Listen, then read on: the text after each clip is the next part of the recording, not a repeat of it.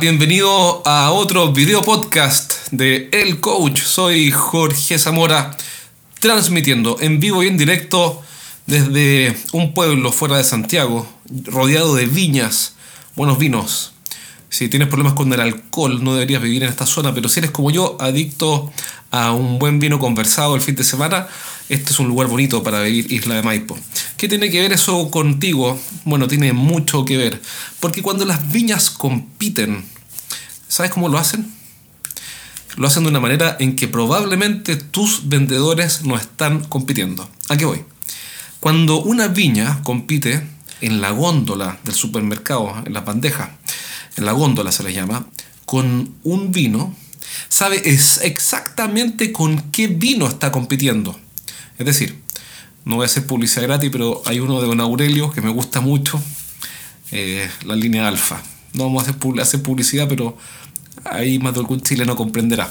Si ese vino de Don Aurelio está en la góndola, eh, él sabe exactamente el lado de quién está y sabe a qué precio está y sabe en qué terroir de qué año es, si es que es un gran reserva o un reserva, sabe exactamente con quién está compitiendo. ¿Por qué? Porque su cliente tiene en pocos segundos, frente a sus ojos, total claridad, casi información perfecta para comparar a Don Aurelio con cualquiera de, las otras viñas. En el mundo industrial, curiosamente, el mundo business to business, si es que estás escuchando este programa, probablemente sea tu caso, los vendedores van a hacer propuestas y no saben con quién compiten. Por supuesto que puede ser una excepción, la tuya, y quizá tú me podrías decir, bueno, pero es que mi caso es diferente, mis vendedores tienen total información y se preocupan de saber exactamente con quién están compitiendo. Si ese fuera el caso, te felicito porque eres un caso raro. Eh, raro me refiero a escaso. Normalmente los vendedores no hacen lo que hacen las viñas cuando están en los supermercados, en las góndolas, sabiendo con quién compiten y tomando estrategias para competir. Descuento de fin de semana, descuento de temporada, pack de vino blanco con vino tinto, quizá compito con eh, categoría intermedia para ser más barato al lado del otro que es más caro. No tengo idea, a veces, bueno, hemos visto todas las ofertas como son en el mundo del consumo masivo. Pero esas acciones promocionales, esas acciones de marketing, comienzan por saber exactamente al lado de quién estoy. En cambio, en el mundo industrial no lo saben normalmente. Y en ocasiones los gerentes me dicen, te equivocas porque aquí sí lo saben. Entonces yo les pregunto, bueno, ¿qué es lo que saben? Normalmente, cuando los vendedores saben con quiénes están compitiendo, saben con qué marcas están compitiendo, pero no saben con qué modelos. ¿Y cuál es el problema de eso? El problema de eso es que cuando compiten con una marca y no con un modelo, y tienes, si fuera tu caso, un gran producto con, con muchos atributos, tu competencia muchas veces te tiene que haber pasado.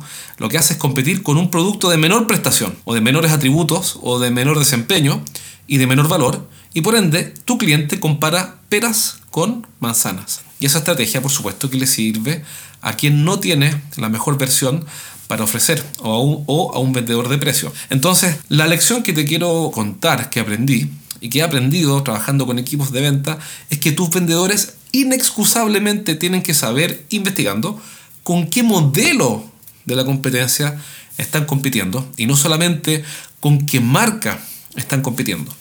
Primero, para no comparar peras con manzanas. Segunda razón, para saber con qué modelo estoy compitiendo es para poder mostrar efectivamente los argumentos de respaldo. Por ejemplo, si es que yo a un cliente le pregunto y sé que estoy compitiendo con el modelo X que tiene menor velocidad, por ejemplo, yo al cliente le puedo preguntar ¿Qué tan importante es para ti la velocidad? Supongamos que el cliente responde, por supuesto que es importante. Yo le puedo mostrar, mira, nuestro producto o nuestra solución o lo que sea tiene una velocidad Y y esa velocidad Y tiene un montón de beneficios. El primero es que te permite generar 20.000 unidades por día.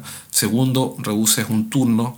Tercero, ABC. Entonces, de del conocer el modelo, el segundo beneficio es que yo ahora puedo mostrar, por un lado, puedo hacer las preguntas para sensibilizar y por otro lado puedo mostrar los argumentos de respaldo que hacen que mi propuesta sea más interesante. Y el tercer argumento, la tercera razón por la cual tus vendedores tienen que saber exactamente con qué modelo están compitiendo es porque Cuando sabemos con qué modelos estamos compitiendo, siguiendo el ejemplo anterior, hacemos preguntas que van formando el criterio de decisión o influenciando los criterios de decisión de nuestro cliente. Por ejemplo, si le, si le decimos, eh, siguiendo el ejemplo anterior, qué tan importante es para ti la velocidad, y vamos a mostrar el argumento eh, que prueba el respaldo de velocidad, el argumento o la evidencia que nos da el soporte, bueno, al hablar de velocidad y hacer preguntas, vamos a estar influenciando el criterio, al cliente para que ese criterio o aparezca si no estaba, o aumente su importancia si es que ya estaba. Entonces ahí tienes las tres razones por las cuales tu equipo tiene que necesariamente saber con qué producto compiten. La pregunta es cómo. Bueno, investigando. Por supuesto que si tus vendedores llegan tarde a los negocios porque están tomando pedidos, y te dicen, por ejemplo, y lo he visto, ¿sabes qué? Llegó este negocio y tengo una semana para cotizar. Bueno, es muy difícil que ellos tengan el nivel de relacionamiento que les permite investigar sin problemas y saber exactamente con qué modelos estamos compitiendo. Y eso viene dado por un montón de cosas. Una de ellas, bueno, y ahí ya entramos en otro tema, es el tamaño de la cartera. Pero por ahora, esos son los tres argumentos, las tres razones por las cuales tus vendedores tienen que averiguar, investigar, preguntar, escuchar y meterse en las cuentas para saber exactamente con quiénes y con qué modelos están compitiendo. Porque si no, no van a poder diferenciarse y no van a poder ganar esos negocios influenciando al cliente.